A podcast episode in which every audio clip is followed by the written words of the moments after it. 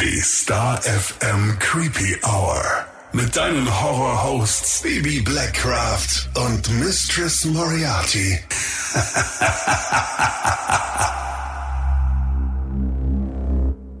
Hallo und herzlich willkommen zurück in der Creepy Hour. Hallo zusammen. Na, bist du fit, Missy? Ja, mehr oder weniger. Wir nehmen ja heute an einem Montag auf. Ja, passt soweit. Und du? Ich habe ja schon einiges gehört, Frau äh, Super Bowl. Superb old, bitte. ähm, ja, ich war die ganze Nacht wach und habe mir natürlich das äh, Sportspektakel des äh, Jahres angesehen. Ist auch super lustig, weil super viele den Begriff Superb Owl gar nicht kennen, oder? Aus What We Do in the Shadows. Mhm. Das ist ja eins der großartigsten Sachen, die es überhaupt jemals gab. Ich finde es so witzig. Also du kennst What We Do in the Shadows, ne? Hast du es geguckt? Ich kenne nur die erste Staffel. Okay, aber ich glaube, war das in der ersten oder was in der zweiten? Ich weiß, ich weiß es gar nicht mehr. mehr. Aber äh, die verwechseln eben den Super Bowl mit der großen Superb Owl, also der, der großartigen Eule. und sie sitzen dann da und sagen so, und die Eule ist gar nicht aufgetaucht. Und ich finde es so schön. Und was halt auch immer so toll ist, sind halt die Super Bowl Commercials. Die liebe ich ja auch. Die habe ich mir heute Morgen auch noch gleich mal alle nach angeguckt. Das ist immer so großartig. Ich bin ja eine alte Werbeuschi. Ja, ja, klar. Und ähm, das ist schon so ein bisschen, sind so die Oscars der Werbung, würde ich sagen. Also was in der Nacht läuft, ist immer super iconic und macht einfach super viel Spaß. Ne? Also mit Promis wird er nicht gegeizt. Was sagst du überhaupt zu Ascha? Wie fandest du seinen Auftritt? Also ich muss ja gestehen, mhm. ich habe das ja früher schon sehr gefeiert und war da auch immer donnerstags im Club und so und konnte alle Tänze. Und als ich dann gehört habe, dass Ascha, ich weiß, es ist gar nicht Rock'n'Roll von mir. Ach komm, ist egal. Ähm, aber ich muss mich gleich doppelt outen, weil ich finde ja Taylor Swift auch ganz cool. Ich weiß. Das macht überhaupt nichts, ähm, komm. Aber, aber ja, es ist schon so ein bisschen kleines Guilty Pleasure. Ja, was soll ich sagen? Also Ascha war, war toll. Ich habe darauf gehofft, dass er seine üblichen Verdächtigen, also Ascha und Friends quasi mitbringt. Ja. Hat er dann auch getan. Und äh, ja, fand's, fand's echt cool. War am Anfang noch so ein bisschen so, mm, okay, weiß nicht. Mhm. Dann kam aber Alicia Keys. Ich habe mich so über Alicia Keys gefreut. Ach, großartig. Und dann dann äh, Lil Jon und, und Ludacris und dann war es halt perfekt, ne? Ja, und am Schluss, als alle gefeiert haben und dann auch mit den Skates, wo ich mir dachte, wow, richtig ja. cool. Und war, war echt richtig nice. Super, ja. Voll. Und auch so schön, ich lag da im Bett. Er hatte meine, so richtig geschärft, muss ich jetzt erzählen. Ich hatte meine Lockenwickler drin Aha. und saß da um halb vier oder drei, wann auch immer das war, mhm. in meinem Bett und habe das so geguckt und habe immer lauter gemacht, bis mein Freund gesagt hat, du weißt schon, wie spät das ist. Und ich saß da im Bett und yeah, yeah, yeah, Ascha, Ascha, Ascha. Und dann fand es richtig, richtig grandios ja. und dachte mir so, guck mal an, ich werde jetzt dann 35, ne? Mhm. Und zu diesen Songs habe ich einfach mit 16, 17, 18 ja. rumgetanzt und die sind im Jahr 2024 Egal. einfach immer noch aktuell. Und dachte mir, so siehst du mal, ja. dann fühlt sich da so ein bisschen so, ja, wir hatten die gute Musik. Genau, aber es ist so, man fühlt sich sofort wieder in diese Zeit zurückversetzt und das ist ja auch das Schöne an Musik, ganz egal in welchem Genre du unterwegs bist. Es macht ja was mit einem, es sind ja Emotionen und Erinnerungen dran verknüpft. Also die Super Bowl Show Hut ab, haben sie sehr gut gemacht. Total, ja. aber ich würde trotzdem ganz gerne mal für die nächsten Jahre vielleicht äh, Rock wieder in den Ring werfen. Naja gut, wir hatten ja schon mal Maroon 5 dabei, die waren jetzt nee, nicht ist kein so... Rock. Ja, die waren noch nicht so, nee. nicht so gut, nee. Nee. da gab es auch so einen kurzen Moment gestern, als Ascher seinen Top ausgezogen hat, also seinen ja, Tanktop. Und ja, ich dachte ja, mir so, warum musst du jetzt hier einen auf, äh, wie heißt der, Adam Levay? Oder wie heißt der? Adam Levine, Levine, dieser Typ halt von Maroon 5 machen. Aber hat er dann genutzt, um sich wohl umzuziehen. Aber mhm. da dachte ich mir auch so, oh nö. Ja, aber ja, auf jeden Fall lustig. Mhm. Ähm, sollte jetzt auch gar nicht so ausschweifen, aber weißt du, das wollte ich dir schon die ganze Zeit erzählen. Was? Mir ist letztens, ich war im Kino mal wieder In einem und hab mir ja, ich habe mir Night Swim angeguckt. Ja. Und es war keine Ahnung, so 22.30 Uhr oder so. Und ich gehe in Nürnberg an der Lorenzkirche vorbei. Also mhm. für alle, die nicht von hier kommen. Das ist so dieser Hauptplatz, ne? Touristenattraktion schlechthin. Und da war halt keine alte Sau, weil es ein Donnerstag oder Mittwoch war oder mhm. so. Und gehe da halt und gehe halt an der Dame vorbei und denke mir so, oh, die kenne ich doch. Und habe so ein, sofort so Namen im Kopf. Okay. Und guck dann so nach links und weißt du, wer da stand? Wer? Der Herr Dr. Benecke. Nein. Aber weißt du was? Ich glaube, der hat doch vor ein paar Tagen in ähm, Der hat in Rot dann in Rot, gespielt. Genau. Genau, genau. Ich glaube, in der Kulturfabrik oder so hatte der einen Auftritt. Nicht dein Ernst. Ja. Hast du ihn angequatscht? Nee, ich habe ihn nicht angequatscht, weil ich mir so dachte, ich war so verdattert in dem Moment. Ich guck so und erkenne sie und denk mir so, Ja. hä? Und guck so nach links und dann denke ich mir, ha, der Herr Dr. Benecke. Mhm. Und dann und dann war ich wirklich und ich glaube, ich habe sogar laut ausgesprochen Mhm. und es ist immer in dem Moment so, weil wir arbeiten ja halt auch in so einem Bereich du hältst da halt eigentlich die Fresse, ne? Ja. Und dann dachte ich mir so beim Weitergehen, nach dem, oh, ich hätte ihn jetzt auch ansprechen können für die Creepy Hour. Und war dann wirklich wie so ein, ja, wie so ein kleiner Teenie. Teenager. Da dachte ich mir so, nee. Und er hat dann auch gerade irgendwie Fotos gemacht. Ich glaube halt irgendwie so eine Insta-Story oder so. Aber wie witzig, du kommst aus dem Kino, nichts ahnen, an einem Donnerstagabend und läufst dem Herrn Dr. Benecke in die Hände. Vor allem, du rechnest ja auch nicht damit, dass du jemand so Bekannten einfach Nein. mal ne, mitten in deiner Heimatstadt siehst. Das ist schon verrückt. Aber ich glaube, er, er, hätte, er hätte da ähm, cool reagiert. Ich glaube auch. Also Shoutout an Herrn Dr. Benecke. falls, falls Sie das jetzt hören, wir würden Sie auch super gerne mal in die Creepy Hour Ja. einladen. Vielleicht das nächste Mal ergreife ich dann meine Chance. Vielleicht ja, wenn wir bei seiner Show sind, bei seiner, wie sagt man, Vorlesung, bei Im seinem Act. Oktober, glaube ich, ist die, ne? November, Oder glaub ich. November. Da haben wir schon mal diskutiert. Wir Ja. sind nicht so gut mit Daten. die Tickets haben wir ja schon. Ja. Aber nun gut, das war jetzt äh, viel Vorgeplänkel für die heutige Folge. Wir haben heute wieder Hörergeschichten im Gepäck. Yay. Also ich habe das Gefühl, es wird von Mal zu Mal mehr, was mich total freut. Das ist gut so. Richtig, richtig schön. Die erste kam von Chrissy per Mail. Magst du die gleich mal vorlesen? Sehr gerne. Hi, ihr zwei. Ich höre euren Podcast seit hm, vielleicht drei Wochen und bin wirklich schon weit gekommen, da ich ihn in jeder freien Sekunde durchsuchte. Mit Herzchen sogar. Jetzt hatte ich mal Zeit und dachte, nutze die Chance und schick mal was von deinen creepy Stories. Gibt drei, die mir wirklich gravierend im Gedächtnis geblieben sind. War bei weitem nicht alles, liegt aber auch an der Geschichte meiner Familie. Aber naja, die drei jetzt mal. Bei der ersten war ich knapp 14 und schwer am Pubertieren. Meine Mutter und ich haben uns wirklich oft gestritten und das teilweise auch echt heftig. Eines Tages war es mal wieder soweit. Ich hatte irgendwas nicht getan, was von mir erwartet wurde und deshalb sollte ich mit Computerverbot bestraft werden. Ich bin total ausgeflippt, weil ich mit Freunden in einem Chatroom verabredet war. Ich habe Mom angeschrien, dass ihr das noch leid tun wird. Und plötzlich tat es einen riesigen Schlag und Mamas wunderschöne Vase, die ganz oben im Regal stand, ist einfach explodiert. Mom hat mich angeschaut wie einen Geist und aus dem Zimmer geschickt. Null Ahnung, was passiert ist, aber ich bin mir sicher, sie hat Hexe gemurmelt, als ich an ihr vorbeikam, auch wenn sie das immer abgestritten hat. Oha, ich krieg voll die Matilda-Vibes. Ja, Ach krass. Aber ich, ich glaube ja schon, dass Energie, die man selbst in sich aufbaut, ja irgendwas auslösen kann. Vielleicht war es hier ja wirklich nur irgendwie ein blöder Zufall oder so. aber dass die Vase explodiert? Also in dem Moment, glaube ich, fühlst du dich schon badass. Also schon krass. Vor allem, wa- was soll es denn sonst sein? Also wenn, wenn die Vase jetzt vielleicht runtergeflogen wäre, okay, aber mittendrin dieses Puh, Keine Ahnung, da gibt's bestimmt wieder irgendwelche physikalischen Erklärungen mit Spannung und sonstigen. aber halt so on point. ja, schon Spa nicht ohne. spannend, wo es da hingeht. Ich bin auf die nächsten zwei Stories gespannt. Ja, ja, geht weiter. Story 2. Es war gegen Abend. Draußen war es schon dunkel und ich saß am Schreibtisch und habe an einer Arbeit für die Schule geschrieben. Normal hatte ich da immer Räucherwerk und Kerzen und Musik an. Es wurde immer später. Ich hatte Herr der Ringe an. Und plötzlich ist es mir ganz komisch kalt den Rücken heruntergelaufen und meine Meerschweinchen haben geschrien. Ich habe jetzt nervt nicht rumgesagt und alle meine Schränke flogen gleichzeitig auf. Alles, wirklich alles flog auf den Boden. Gott war das eine Sauerei und ich war so angepisst. Das habe ich wem auch immer gesagt und es oder ihn angebrüllt, was das soll, aber leider nie eine Antwort bekommen und leider auch keine Hilfe beim Aufräumen. Also du bist ganz schön abgebrüht, muss ich feststellen, Chrissy. Mir wäre der Arsch auf Grundeis gegangen. Ich wäre aus dem Zimmer geflohen.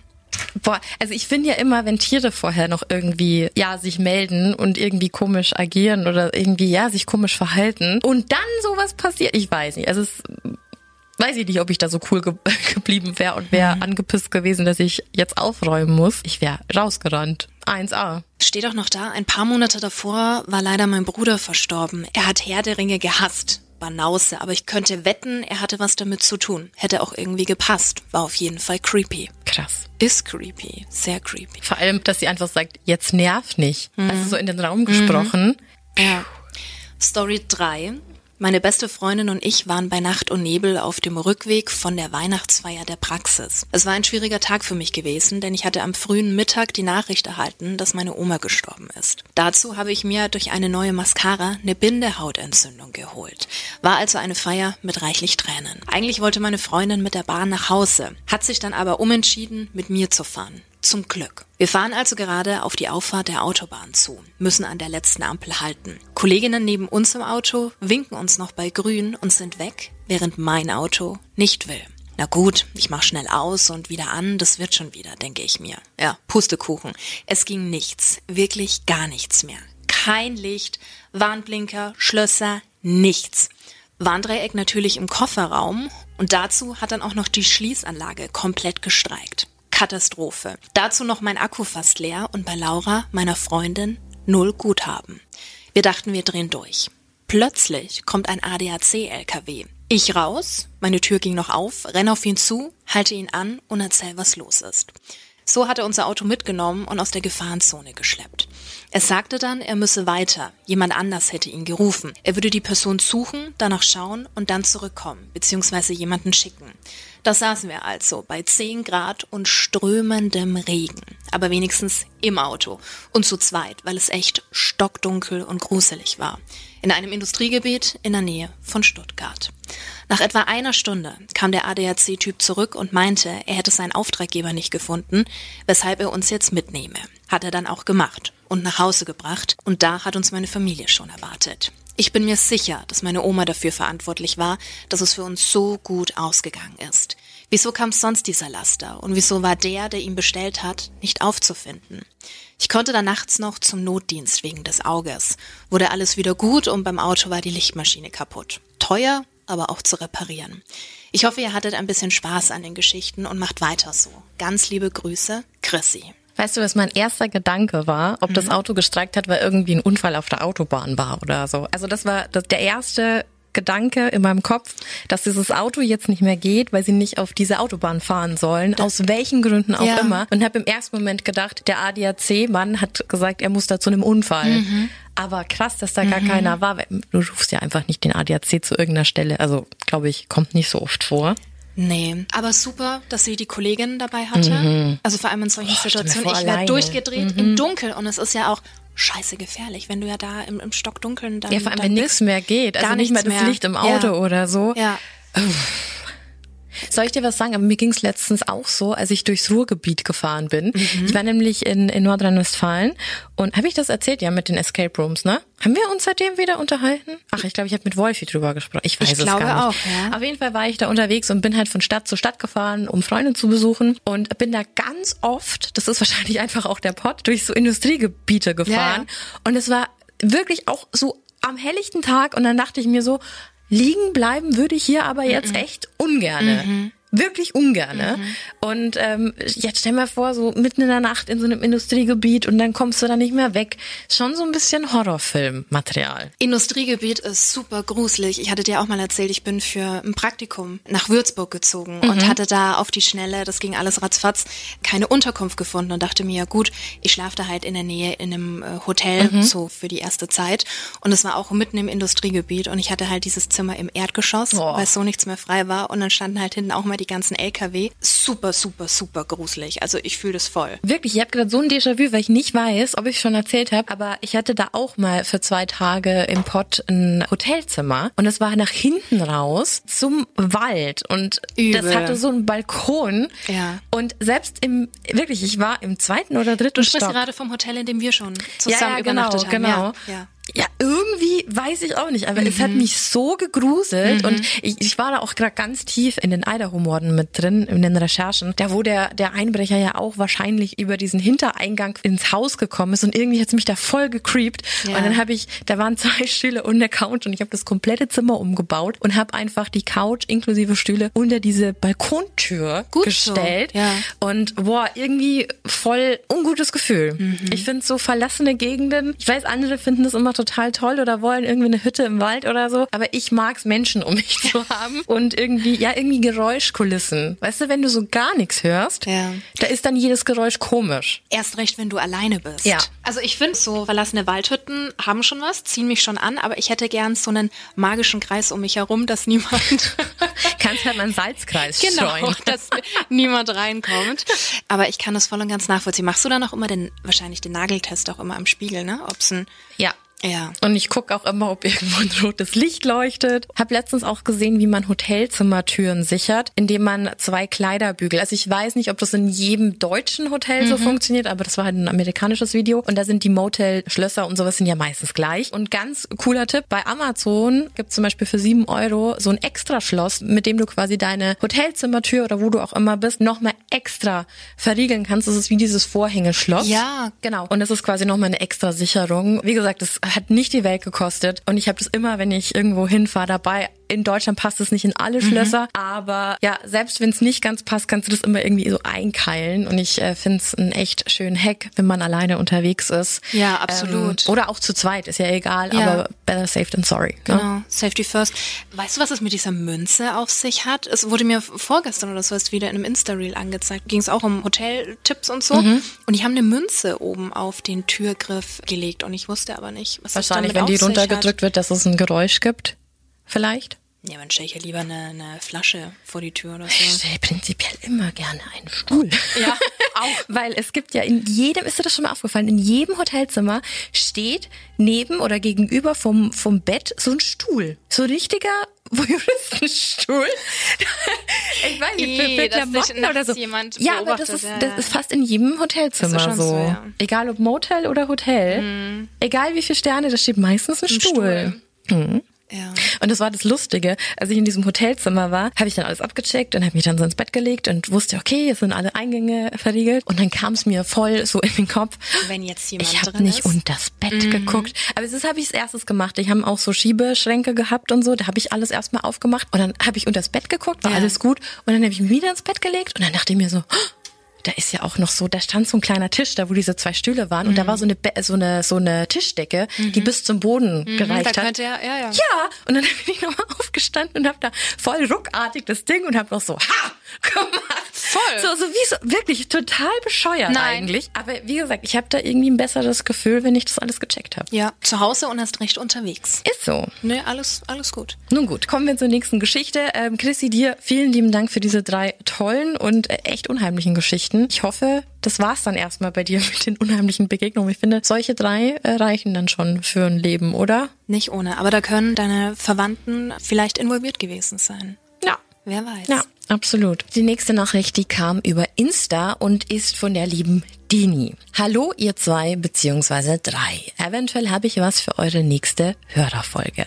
Es ist nicht viel, nur eine Ansammlung von merkwürdigen Ereignissen. Lieben wir. Aber vielleicht bin ich ja nicht alleine damit oder vielleicht hört das jemand und kann mir ganz rationale Erklärungen dafür geben. Ich weiß auch nicht, wann das angefangen hat. Wir haben zwei Kinder. Die haben zwei Kisten im Wohnzimmer stehen, wo VTech Spielzeug drin ist. Das sind so Autos oder Tiere, Häuser und so Zeug. Die geben Töne von sich, wenn man einen Knopf drückt. Außerdem haben sie einen Ausschalter. Wir machen das Spielzeug immer aus, wenn die Kinder nicht mehr spielen, um Batterien zu sparen. Wenn ich dann vormittags zu Hause bin, ich arbeite in der Spätschicht, dann höre ich mehrmals am Tag, wie dieses Spielzeug angeht. Aus den Kisten ohne dass ich diesen Knopf gedrückt habe, geschweige denn, dass ich es angemacht habe. Manchmal passiert das auch, wenn das Spielzeug noch draußen steht. Und ich sage euch, es ist wirklich gruselig, wenn man auf dem Sofa chillt und vom Fenster aus plötzlich das Auto anfängt zu singen, ohne dass ich was mache. Ja, jetzt kann man sagen, wir haben es vergessen auszumachen, aber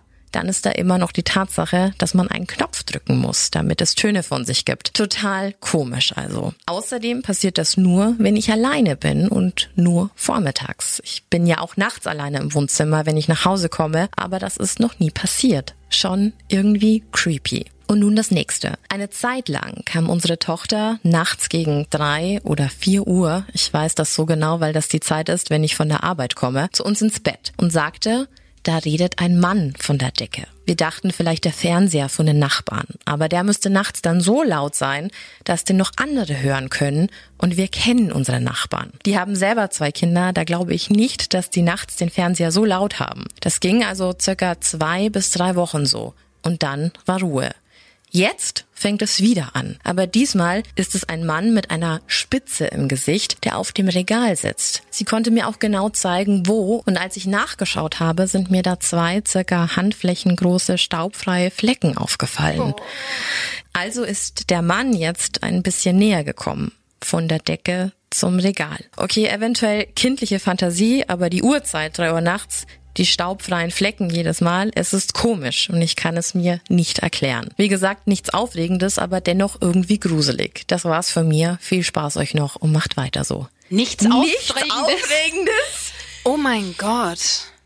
Boah, ich habe wirklich am ganzen Körper Gänsehaut bekommen, als ich das das erste Mal gelesen habe. Es ist so Ah, ich muss ja so an Conjuring und die Hexe auf diesem Kleiderschrank denken. Also ohne dir jetzt da irgendwie Angst machen zu wollen. Aber Wahrscheinlich gibt's Dini, das ist irgendeine- ja keine Kleinigkeit.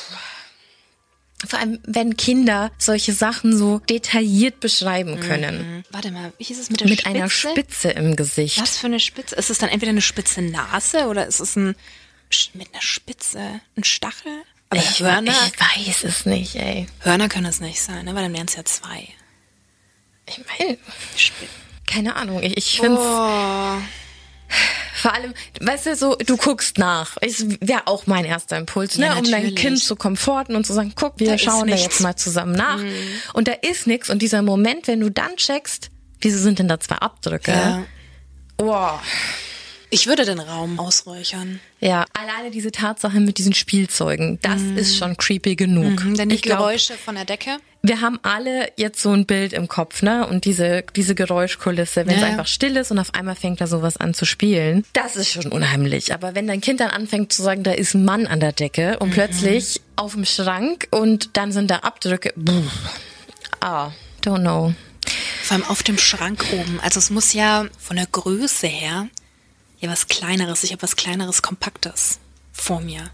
Ich glaube, ich mache es schlimmer. Es tut mir leid. Ich will dir jetzt keine Angst machen. Nee, aber ich würde auch, ich Aber würde mich da mal erkundigen, ob es da irgendwie ein Medium oder Ja. irgendjemand, der da vielleicht helfen kann oder Ja. schon mal ausräuchern. Genau, irgendwie so. kann nicht schaden. Ähm, ja, ich verstehe, dass es ein ungutes Gefühl ist. Vor allem würde ich das Kind, ja, insofern man das Thema nochmal aufgreifen möchte, muss man auch ein bisschen aufpassen und das sollte man aufpassen. Einfach mal mit Buntstiften und Papier spielerisch zeichnen lassen, dass du grob eine Vorstellung hast. Kann vielleicht auch schon mal helfen, wenn du dann ein Medium oder jemand anderen holst. Du Boah, nicht? nee, nee. Doch, nee. doch, würde ich schon wissen wollen. Ich würde es wissen wollen. Dann kannst du vielleicht vorab schon mal ein bisschen selektieren. Naja, Ja. muss, muss jeder für sich Ja. selbst entscheiden, aber auf jeden Fall ist es keine Kleinigkeit. Nee, also überhaupt nicht. Super, Nichts super Aufregendes, sie. unheimlich. Na gut. Mach mal, mach mal bitte mit der nächsten Geschichte weiter. Ich muss das erstmal noch verarbeiten hier.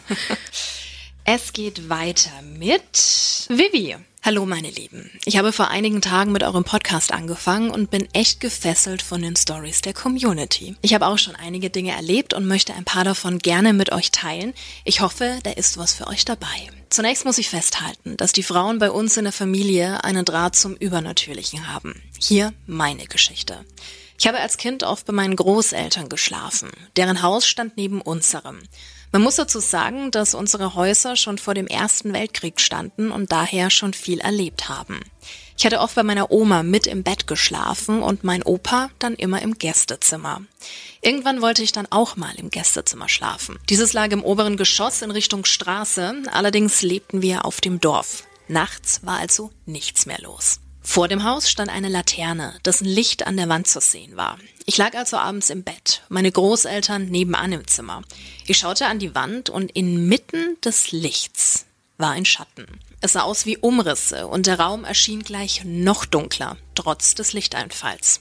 Ich zog mir also die Decke über den Kopf, als ob mich das hätte retten können. Nach ein paar Minuten zog ich die Decke wieder runter und der Schatten war immer noch da. Es war sehr bedrückend. Ich nahm all meinen Mut zusammen und rannte aus dem Zimmer, sprang förmlich ins Bett meiner Großeltern und bettelte meinen Opa an, dass er doch gerne im Gästezimmer schlafen kann. Ich erwähnte den Schatten erstmal nicht.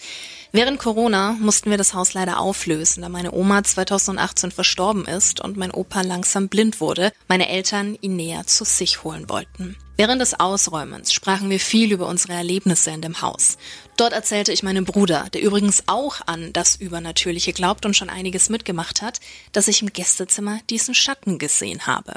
Er schaut mich völlig entgeistert an und meinte, er hätte ihn auch gesehen und diese Dunkelheit, die sich im Raum verbreitet hatte. Ich war total sprachlos. Wir sind dann gemeinsam nochmal in den Raum und haben ihn nochmal auf uns wirken lassen. Am Tag spürte man aber nichts. Es war eben nur nachts. Während des Ausräumens hörten wir auch oft Schritte aus den oberen Etagen. Einige Schritte konnten wir meiner Oma zuordnen, die auch in dem Haus verstorben war. Ich habe natürlich einige Dinge aus dem Haus als Erinnerungsstücke mitgenommen, darunter ein Pokal, den meine Oma früher mal gewonnen hatte. Dieser stand im besagten Gästezimmer. Ich habe diesen im Esszimmer auf der Fensterbank stehen. Meine Wohnung liegt im Souterrain. Ich habe ein großes Wohnzimmer mit angrenzendem Esszimmer. Dort habe ich zwar Fenster, diese zeigen aber in einen Griechkeller. Ich habe die Fenster mit Folie abgeklebt, da ich es echt creepy fand. Dadurch habe ich eben kein Tageslicht im Esszimmer. Ich habe eine ganze Zeit immer mal wieder auf der Couch geschlafen, da ich zu faul war, ins Bett zu wandern. Die Wand, auf die ich im Esszimmer schaue, ist grau gestrichen, was den Raum abends natürlich noch dunkler wirken lässt. Ich wachte eines Nachts auf und fühlte mich wie gelähmt vor Angst, die ich mir aber erst nicht erklären konnte. Als ich mich in Richtung Esszimmer drehte, um nach meinem Handy auf dem Couchtisch zu greifen, erschrak ich komplett. Der dunkle Raum war noch viel dunkler und diese Dunkelheit kam auf mich zu. Ich spürte eine Beklemmung, die ich nicht beschreiben kann. Ich sprang auf und rannte zum Lichtschalter. Als ich das Licht anmachte, war diese Beklemmung nicht direkt weg. Ich saß danach weinend auf meiner Couch, weil ich Angst hatte, durch den Raum ins Schlafzimmer zu gehen. Am nächsten Tag kam mein Vater vorbei, um mein Haus zu segnen. Danach überlegten wir, wieso ich diesen Schatten nun bei mir hatte, bis mir einfiel, dass es an dem Pokal liegen musste. Er war der einzige Gegenstand aus dem Raum. Nach der Segnung der Wohnung ist nichts mehr aufgetreten in diese Richtung. Daher habe ich den Pokal auch stehen lassen. Vergessen werde ich es allerdings nie. So, das war jetzt sehr lange. Ich hoffe, die Geschichte ist was für euch. Falls ja, schicke ich euch gerne noch mehr Erlebnisse zu. Macht bitte weiter so, ihr seid klasse. Ganz liebe Grüße, eure Vivi. Vivi so eine krasse Geschichte. Also mhm. erstens mal können wir mal kurz darüber sprechen, wie unheimlich das ist, wenn man den Kriechkeller hat und wenn da irgendwelche Fenster dahin zeigen. Also ich finde schon immer so kleine Durchgänge für irgendwelche, so kleine Räume, die du mit irgendwas befüllen kannst, also so Stauräume oder so, die dann so kleine Türen haben. Oh, ganz unangenehm. Aber Kriechkeller, ich bin auch ganz schön, äh, habe auch ganz schön gezuckt, als oh. ich das gelesen oh. habe, ja. Und dann diese Präsenz, so wie sie es beschreibt, fühlt sich unglaublich bedrohlich an. Und ich weiß nicht ganz genau, an was es lag. Also das ist mit Sicherheit niemand aus ihrer Familie, wenn es so bedrohlich wirkt. Aber auch richtig, richtig gut, dass sie es dann gleich gemerkt haben, dass es vielleicht mit dem Gegenstand zu tun hat. Ja. Also sowas, also ich glaube da auch ganz fest dran, dass sich manche Energien, Häusern, Gegenständen, an was, was auch immer festhalten können. Ja. Genau. Vor allem, dass es auch nicht besser wurde, als sie das Licht wieder angemacht hat. Mhm. Ist ja auch sehr ungewöhnlich. Ja, wenn du halt einfach dieses Gefühl hast. Wie gesagt, es klingt manchmal irgendwie so, so abgedroschen, das sozusagen. Aber manchmal gibt's halt einfach Energie um dich rum, die sich komisch anfühlt, die man, das ist ja wie wenn du in den Raum gehst und sagst, du kannst die Luft schneiden, wenn mhm. jemand streitet. Mhm. Du merkst solche Sachen ja. halt einfach, weil das irgendwie, es liegt halt so in der Luft, es liegt so im Raum. Und ich glaube, wenn man ganz, ganz viel Angst hat, dann kann sich so ein Raum halt auch mit Angst füllen. Und dann ist es ganz schwierig, das anderen Leuten zu erklären, auch wenn da gerade gar nichts ist. Aber von irgendwoher kam es gerade und dann wurde die so groß, dass man das physisch einfach spüren kann. Und von daher, ja, mich würde es interessieren, was es mit dem Pokal auf sich hatte. Also mhm. was da was da dran war. Ja, vor allem, sie scheint ihn ja jetzt noch zu haben.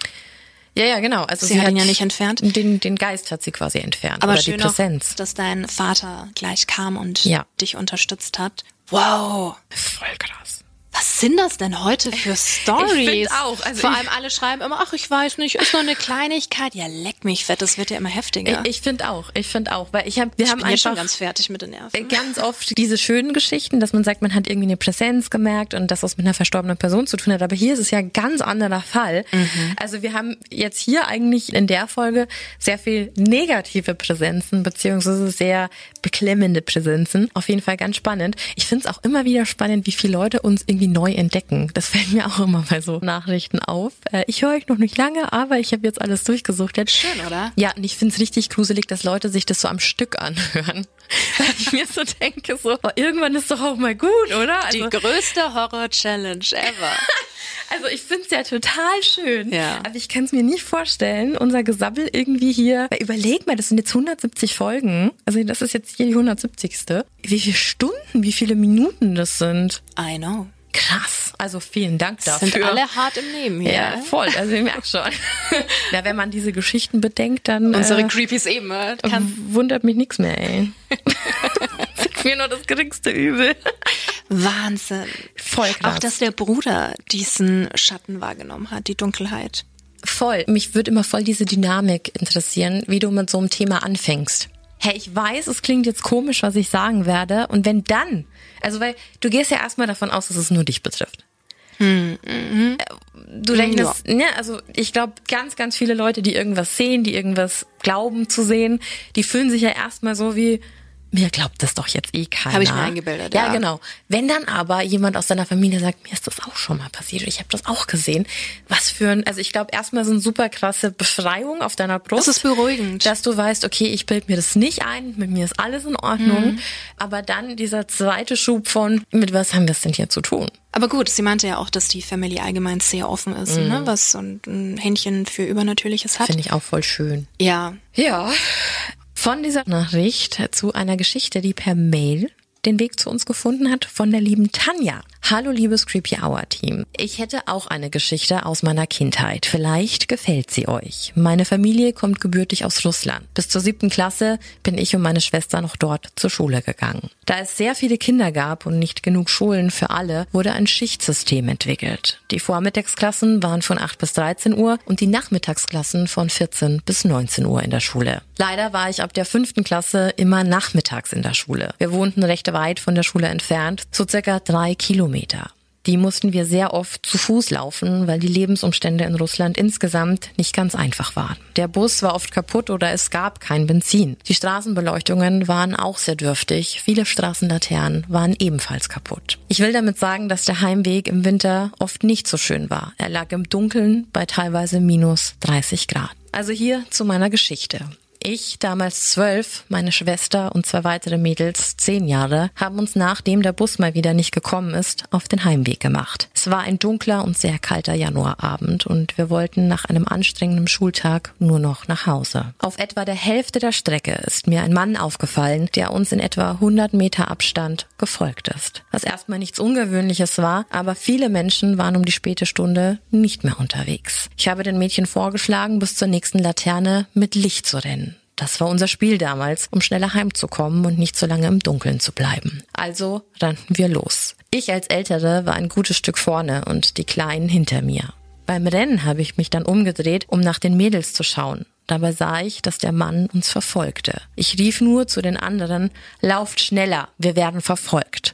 Das hat auch der Verfolger gehört und ist daraufhin noch schneller geworden. Ich drehte mich wieder um und sah, dass meine Schwester aufgrund der Größe und dem dicken Wintermantel die letzte war. Ich warf den Rucksack vom Rücken und rief den dreien hinter mir, ihr seid schneller ohne die Rucksäcke, lasst sie fallen. Das hat bei allen funktioniert, nur nicht bei meiner Schwester. Sie hatte so ein kantiges und steifes Modell gehabt, wo sie immer etwas Hilfe brauchte wegen dem dicken Mantel. Ich blickte wieder nach hinten und meine Schwester war nur noch so ungefähr zwei Meter von diesem Mann entfernt. Noch heute erinnere ich mich an dieses Gefühl der Machtlosigkeit und Angst. Ich fühlte mich verantwortlich. Mir war klar, dass etwas passieren musste, und zwar schnell. Ich rannte auf das nächstbeste Haus zu und schrie die ganze Zeit laut nach Hilfe. Ich donnerte gegen die Haustür von wildfremden Menschen Menschen. Zum Glück hat uns jemand aufgemacht und uns heulend und verängstigt in seinen Flur gelassen. Meine Schwester hat es auch geschafft. Wir erzählten aufgebracht unsere Geschichte. Die Eheleute sind mit uns wieder raus auf die Straße. Zum Glück aber war keiner mehr zu sehen. Der Verfolger war verschwunden. Wir holten unsere Taschen, wurden bis nach Hause begleitet und den Eltern übergeben. Am nächsten Tag sind unsere Eltern dann zur Polizei. Dort wurde denen erzählt, dass es in letzter Zeit vermehrt zu solchen Meldungen kam und man einen Triebtäter vermutete. Von da an hatte man uns geraten, in größeren Gruppen nach Hause zu laufen oder in Begleitung von einem Erwachsenen. Das ist jetzt 30 Jahre her und ich muss ganz oft daran denken. Wir hatten so viel Glück. Ich will mir gar nicht vorstellen, was hätte sonst passieren können. Das war's. Es tut mir leid, dass es so lange geworden ist, aber ich hoffe, ich konnte es verständlich rüberbringen. Mit lieben Grüßen, Tanja aus Unterfranken. Wow. Mhm. Wir sind sehr, sehr, sehr froh, dass ihr es alle in dieses Haus geschafft habt. Und es ist einfach nur mal wieder der Beweis, dass einfach äh, Gefahr kann an jeder Ecke lauern. Überall. Und da musst du nicht mal alleine sein. Ihr wart mm -mm. jetzt doch ein paar, ein paar Kinder. Oh, schrecklich. Schrecklich. Und wie du es vorhin schon beschrieben hast, diese Machtlosigkeit. Und ich bin auch sehr dankbar, dass euch die Leute ins Haus gelassen haben, beziehungsweise euch dann auch nach Hause begleitet und den Eltern übergeben haben. Ja. Wow. Und man Schön. muss ja auch dazu sagen, dass es ja, also Es gibt in Deutschland schon, naja, du hast meistens überall beleuchtete Wege und sowas. Also dieses Selbstverständnis, dass der Bus nicht jeden Tag fährt und so. Man muss sich das immer mal wieder auch ins Gedächtnis rufen, wie gut es uns da in manchen Situationen einfach geht und wie selbstverständlich so ein sicheres Umfeld ist. Und selbst hier ist es ja dann schon oft so, dass du aufpassen musst oder so. Aber gerade in solchen Situationen, wenn du dann nicht weißt, kommt der Bus jetzt, kommt er nicht, ich muss drei Kilometer nach Hause laufen. Das ist mhm. ja, stell dir das mal vor, jeden Tag einfach nur um in die Schule zu kommen und wieder zurück und dann lauern noch solche Gefahren. Das ist ganz schlimm. Also. Das ist wirklich immer so ein Realitätscheck, wie gut es uns dann doch manchmal einfach geht und dass man einfach in jeder Situation unglaublich gut aufpassen muss. Ne? Auf jeden Fall. Du hast ja auch geschrieben, das ist jetzt 30 Jahre her und ich muss ganz oft dran denken. Glaube ich dir. Ich glaube, du kriegst auch dieses Bild von diesem Mann nie wieder aus deinem Kopf. Nee, also das hat sich bestimmt eingebrannt. Ja. Also auch diese Panik, dieses Weglaufen von einer Bedrohung mhm. und du merkst auch dieser Moment, wenn dir klar wird, da ist jemand hinter mir und der geht immer in die Richtung, in die ich auch gehe. Das sind so ganz, ganz furchtbare Gefühle, die mhm. da in einem hochkochen. Und wenn du dann weißt, deine kleine Schwester ist gerade ganz hinten, ja. oh, ganz schlimm, Tanja.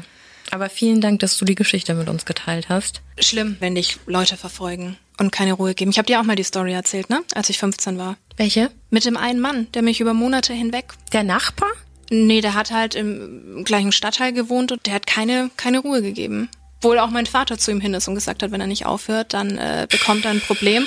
Und wir haben uns damals auch bei der Polizei erkundigt und die haben auch gemeint, solange nichts passiert, können die mhm. nichts machen.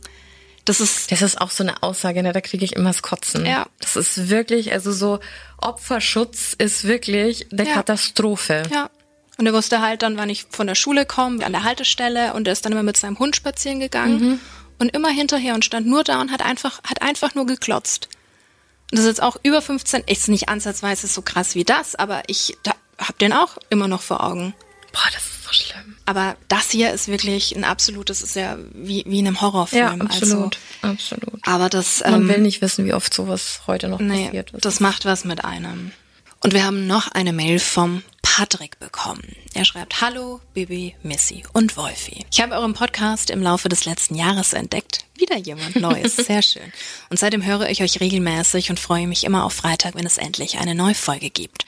Vielen Dank für die tolle Arbeit und die spannenden Folgen. Ich habe schon nach der ersten Folge der Hörergeschichten an die Sache denken müssen, die mir vor einigen Jahren passiert ist. Allerdings bin ich mir nicht wirklich sicher, ob diese von der Thematik reinpasst, da ich diese vielleicht nur überinterpretiere, sie mich aber bis heute hin immer wieder beschäftigt. Ich habe meine Geschichte bisher schon einigen Leuten erzählt und schon die unterschiedlichsten Meinungen und Vermutungen dazu gehört. Mittlerweile habe ich nahezu alle folgende Hörergeschichten verschlungen und denke, dass ich nun auch mal meine Geschichte mit euch teilen möchte. Eure Meinung bzw. Einschätzung dazu interessiert mich wirklich brennend. Aber nun zu meiner Geschichte. Ich habe vor einigen Jahren die Berufsschule besucht und mich dort mit meinen Mitschülern sehr gut verstanden. Bereits nach kurzer Zeit hatte sich ein Freundeskreis gebildet und wir haben sehr viel Zeit miteinander verbracht. Nach Abschluss der Ausbildung hatten wir auch noch lange Kontakt und haben hin und wieder etwas zusammen unternommen, da viele von uns aus der näheren Umgebung kamen. Einer unserer Freunde wohnte allerdings etwas weiter weg und wir sahen uns leider sehr selten. Aus diesem Grund beschlossen wir, ihn zu besuchen und ein paar schöne Tage zusammen zu verbringen. Das Ganze Ganze rundeten wir noch mit einem Konzertbesuch ab. Wir packten also Zelte und Versorgung ein, um bei unserem Freund einige Tage im Garten zu zelten, da dieser wenig Platz in seinem Elternhaus hatte. Zu viert im Auto ging unsere Reise also los. Die Hinfahrt war sehr unterhaltsam und auch die Tage bei unserem Freund vor Ort vergingen wie im Flug, da wir eine Menge Spaß hatten. Unser Besuch endete mit dem geplanten Konzert, welches einen großartigen Abschluss für uns darstellte. Wir mussten allerdings noch am selben Abend unsere Rückreise antreten, da die Eltern meines Freundes Freundes das Auto, welches wir fuhren, am nächsten Morgen wieder benötigten. Wir verabschiedeten uns also von unserem Freund und begaben uns gegen 23 Uhr auf den Rückweg.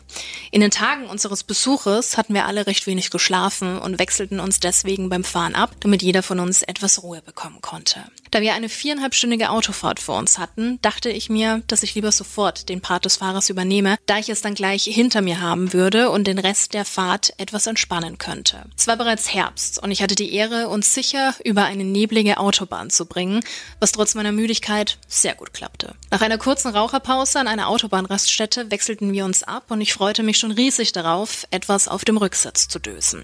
Nach einiger Zeit schloss ich die Augen und hoffte, dass wir gut durch die Nacht kamen, da einem die schlechten Wetterverhältnisse schon einiges abverlangten. Wirklich viel Ruhe fand ich allerdings nicht, da ich bereits nach kurzer Zeit durch das laute Fluchen meines fahrenden Freundes hochschreckte. Vor uns blinkten mehrere Blaulichter und die Polizei hatte die Straße abgesperrt und leitete alle Fahrzeuge von der Autobahn. Im Radio erfuhren wir Stunden später, dass scheinbar ein LKW einen Unfall hatte und einen Großteil seiner Ladung auf der Fahrbahn verlor. Wir mussten uns durch dieses Ereignis also auf das Navigationssystem mit dem seit einigen Jahren veralteten Kartendaten verlassen. Hierzu sei zu erwähnen, dass diese Geschichte vor vielen Jahren passierte. Smartphones waren also nicht wirklich eine Sache und man war froh, dass Handys eine Kamera besaßen und Musik wiedergeben konnten. Das Navi hatte uns zum Glück schon eine Alternativroute berechnet, welcher wir nun folgten. Nach einem Umweg von mehreren Kilometern sollten wir wieder auf die nächste Autobahnauffahrt fahren. Wir folgten stumpf den Anweisungen des Navis, da wir uns in der Umgebung nicht auskannten. Da neben dem Nebel jetzt auch noch ein leichter Regen einsetzte, waren wir alle etwas angespannt und an Ruhe war nicht mehr zu denken. Schließlich wollten wir alles sicher ankommen und die Wetterverhältnisse begünstigten dies nicht gerade. Es kam natürlich, wie es kommen musste, und das GPS-Signal reichte gefühlt bis zur nächsten Kreuzung. Wir probierten uns also nun, an den Schildern zu orientieren, was eher schlecht als recht klappte. Wir fuhren durch mehrere kleine Dörfer mit nur wenigen Häusern, die durch ein paar wenige Straßenlampen erhellt wurden. Durch den Nebel und die Dunkelheit war die Sicht zwar ziemlich eingeschränkt, aber wir stellten schnell fest, dass wir uns in einer sehr ländlichen Gegend befanden. Weit und breit waren keine Schilder zu sehen, welche uns wieder in Richtung Autobahnauffahrt führten. Wir folgten der Straße in der Hoffnung, bald eine Beschilderung zu finden, welche uns wieder auf den Heimweg brachte. Nach einiger Zeit hatte das Navi wieder ein GPS-Signal und auch sofort eine Route berechnet, was uns alle aufatmen ließ, da wir keine Lust hatten, stundenlang herumzuirren. Nach einigen Minuten gelangten wir in ein Waldgebiet, durch welches sich die Straße schlängelte. Auf dieser serpentinenartigen Fahrbahn konnte man nur langsam fahren, da durch die Jahreszeit eine Menge Blätter auf der Straße lagen, was diese sehr rutschig machte. Nach einer gefühlten Ewigkeit durch diesen Waldweg wurde unser Fahrzeug nach einer Kurve immer langsamer. Unser Fahrer fragte uns auf einmal, was das dort sei. Wir alle blickten auf die Fahrbahn und sahen dort was mitten auf der Straße liegen. Zuerst dachten wir an einen großen Ast oder einen Teil eines umgekippten Baumes.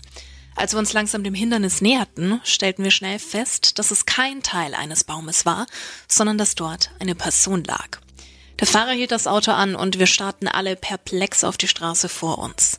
Die Person war dunkel gekleidet und lag mit dem Rücken zu uns. Die Kapuze der dunklen Jacke über den Kopf gezogen. Uns lief ein Schauer über den Rücken, weil wir uns nicht erklären konnten, wie diese Person hierher kam. Es war mitten in der Nacht, unter der Woche, mitten im Nichts bei echt bescheidenen Wetterverhältnissen. Für einen Moment saßen wir einfach nur still im Auto und keiner wusste so recht mit der Situation umzugehen. Unser Freund auf dem Beifahrersitz brach die Stille mit der Frage, ob wir der Person nicht helfen sollten.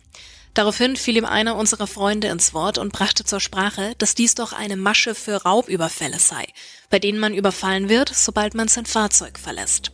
Kurz zuvor hatte ich etwas Ähnliches gehört, weswegen ich ihm beipflichtete, dass wir nicht einfach aussteigen sollten. Wir sahen uns also um und schauten, ob man in der näheren Umgebung weitere Personen ausmachen konnte.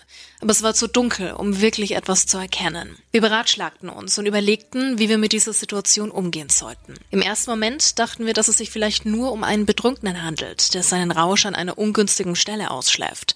Es kam auch der Gedanke auf, dass es sich um ein Unfallopfer handeln könnte, was angefahren und dann liegen gelassen wurde. Aber wieso sollte sich diese Person um diese Uhrzeit hier herumtreiben?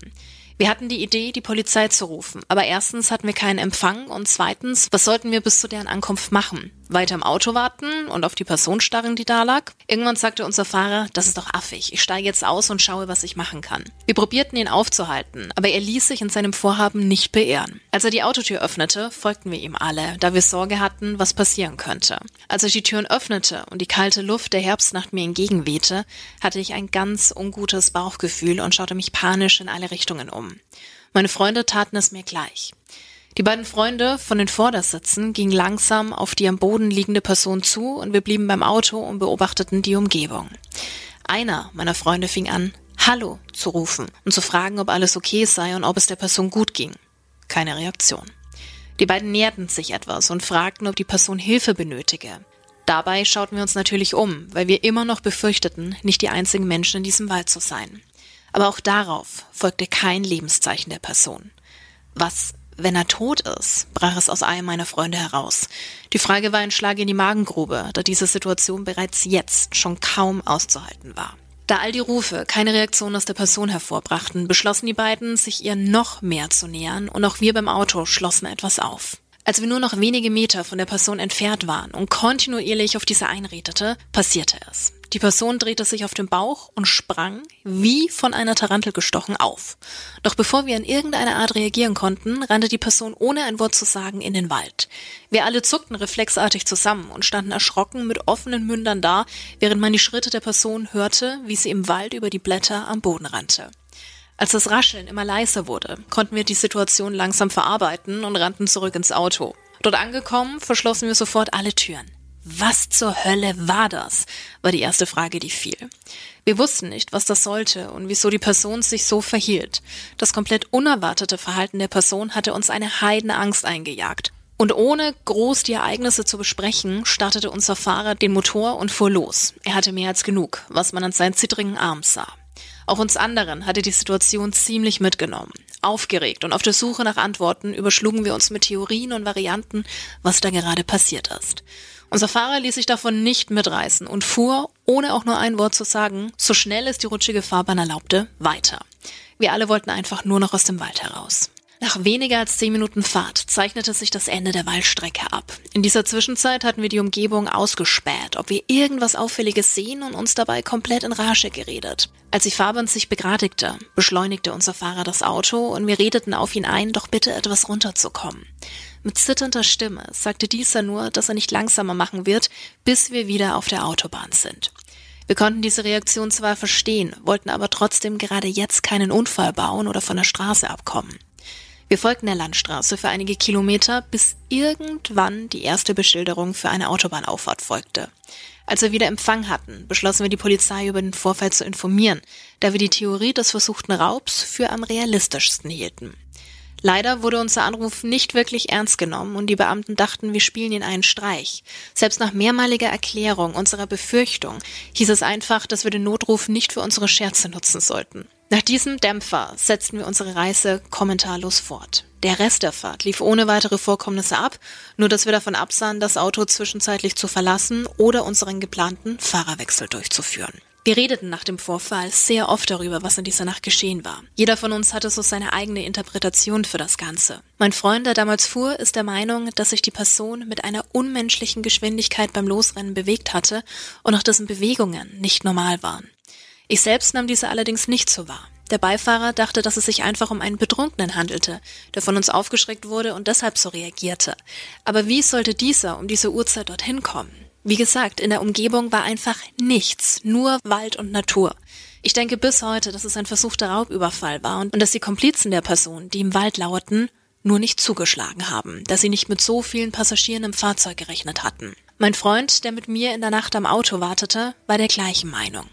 Lange Zeit behielten wir das Geschehene allerdings für uns, da wir befürchteten, sowieso nicht ernst genommen und verspottet zu werden. Mittlerweile ist der Kontakt leider ziemlich eingeschlafen und wir hören fast nichts mehr voneinander, da jeder sein eigenes Leben weitergeführt hat und wir immer weniger miteinander zu tun haben. Hin und wieder erzählte ich anderen Freunden davon und auch diese hatten die verschiedensten Interpretationen, was dort los gewesen sein könnte. Ich habe mich schon damit abgefunden, nie wirklich zu erfahren, warum die Person in der Nacht dort auf der Straße lag. Vielleicht habt ihr dazu eine Meinung. Ich würde gerne wissen, was ihr darüber denkt.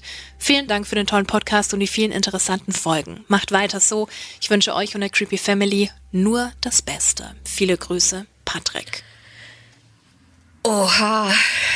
Also ich bin bei Patrick. Ich glaube, das größte Phänomen, das sich bei solchen Geschichten immer abspielt, ist, was passiert, wenn du Leuten solche Geschichten erzählst. Weil die immer sofort mit dieser, das ist doch eine Urban Legend Geschichte hochkommen. Ne? Also es ist ja immer so, dass du bei solchen Geschichten, wenn du sowas erzählst über Waldstrecken, da lag irgendwas auf der Straße, da lag jemand auf der Straße, nehmen dich ganz, ganz viele Menschen nicht für voll. Ja. Was ganz traurig ist, weil das ist ja kein Umstand, der nicht passieren kann. Also es muss ja von irgendwo herkommen. Also das so aus ausführlich geschrieben hat und du das vorgetragen hast, Missy, war ich auch instant der Meinung, dass es sehr wohl ein versuchter Raubüberfall mhm. war und dass aber vier junge Männer zu diesem Zeitpunkt wahrscheinlich jetzt keine Gruppe ist, mit der du dich mal einfach so anlegst. Vielleicht waren es nur zwei Leute, die da zusammengearbeitet haben und zu zweit gehst du nicht auf vier. Nope. Aber wirklich, ich habe richtig, ich habe so ein richtiges Ziehen in, in der Magengrube bekommen, als die das so erklärt haben, weil du bist in diesem Moment, du kannst die Person wahrscheinlich nicht umfahren, wenn die in der Mitte liegt. Was willst du machen? Du willst ja auch niemanden im, im Stich lassen. Ja.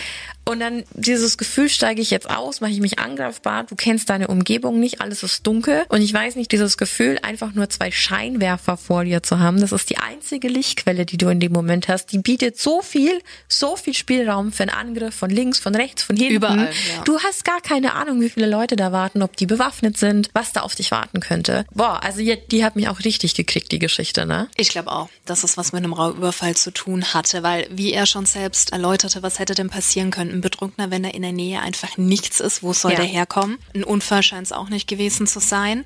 Eine andere Option wäre, dass es vielleicht ein potenzielles Opfer war von, von einer anderen Geschichte. Nee, ich war halt auch so im ersten aber, Moment, vielleicht wurde der angefahren. Aber warum war er dann schon da zu Fuß unterwegs? Ne? Ja. Es ist halt so, ich weiß, was du letzten Sommer getan hast, mäßig. Dass man vielleicht sagt, okay, er wurde ausgeraubt, oder sein Auto wurde geklaut oder er wurde selbst wo woanders angegriffen und war dann einfach so von ihm und seinen Freunden pff, überrascht. Ich weiß es nicht. Ich weiß es nicht. Aber es ist auch was, der, ich glaube, der Fahrer hatte es ja gesagt, ne, dass er sich so, so unmenschlich bewegt hatte, als mhm. er davon lief. Aber das scheint ja auch nur er wahrgenommen mhm. zu haben und glaub, die anderen nicht. Ich ja. glaube, das ist, ne, ohne ihm da jetzt irgendwas zu unterstellen, vielleicht. Nee, es, du nimmst ja Sachen einfach unterschiedlich wahr. Wenn du jetzt daher kommst, wo ich herkomme, dann gibt's ja noch so einen anderen Ansatz, der mir während der Geschichte so eingefallen ist. Ich bin sehr nahe der tschechischen Grenze groß geworden. Ich weiß noch, als ich in der Schule war, gab's unglaublich viele Geschichten, die diesen Hintergrund hatten. Wenn du da in dieser Grenzregion unterwegs bist, passiert schon mal, dass Leute verschwinden und wieder auftauchen, irgendwo am Straßenrand oder in einer Badewanne voll mit Eis und es da Leute gibt, die es auf deine Organe mhm. abgesehen haben. Nicht jetzt diesen Gedanken weiter zu spinnen, das könnte so eine Person gewesen sein, aber vielleicht wurde die Person da abgelegt, vielleicht wurde mit der was gemacht und vielleicht hat man die abgelegen, aber auf der Straße, damit der nicht irgendwo im Wald liegt und die Person ist wirklich tatsächlich einfach gerade in dem Moment aufgewacht und und war in dieser Bedrohungslage ja immer noch vielleicht. Ne? Du genau. weißt ja nicht, ob die Person betäubt war oder so. Und dann stehen da Leute um ihn und der erste Impuls ist halt Weg. weglaufen. Ja, ja, Logo. Das manche von aber, potenziellem Opfer. Ja, also aber das ist ganz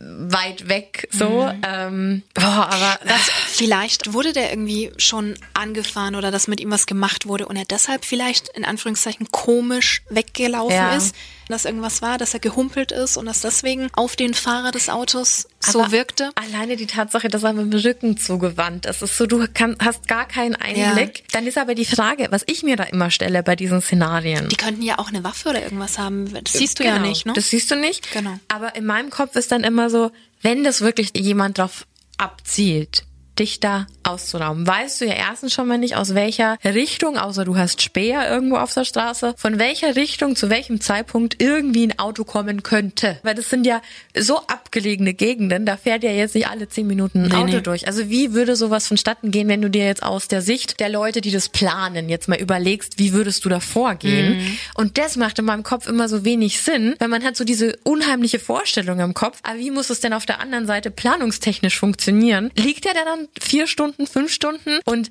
liegt der dann so immer, dass der Rücken immer zum Scheinwerfer zeigt? Also woher weiß der, aus welcher Richtung, Richtung das Auto kommt? Weil man das vielleicht schon vom Weiben sieht. Der hat aber auch gemeint, das waren ja so Serpentinen, mm. also es waren ja viele Kurven. Mm. Siehst du das dann schnell genug? Hörst du ich das denk, vielleicht du hörst, schon? Wenn ein Auto kommt dann. Aber hörst du aus welcher Richtung das es kommt? Mm. Also das sind alles so Sachen, die in so Horrorvorstellungen, weißt du, wir sind da so, so Horrorfilm geprägt. Wir sind so erzogen, dass das genau unheimlich ist. Aber wenn du dir mal mehr Gedanken drüber machst, muss es mit so einem Aufwand verbunden sein, so ein Szenario zu kreieren.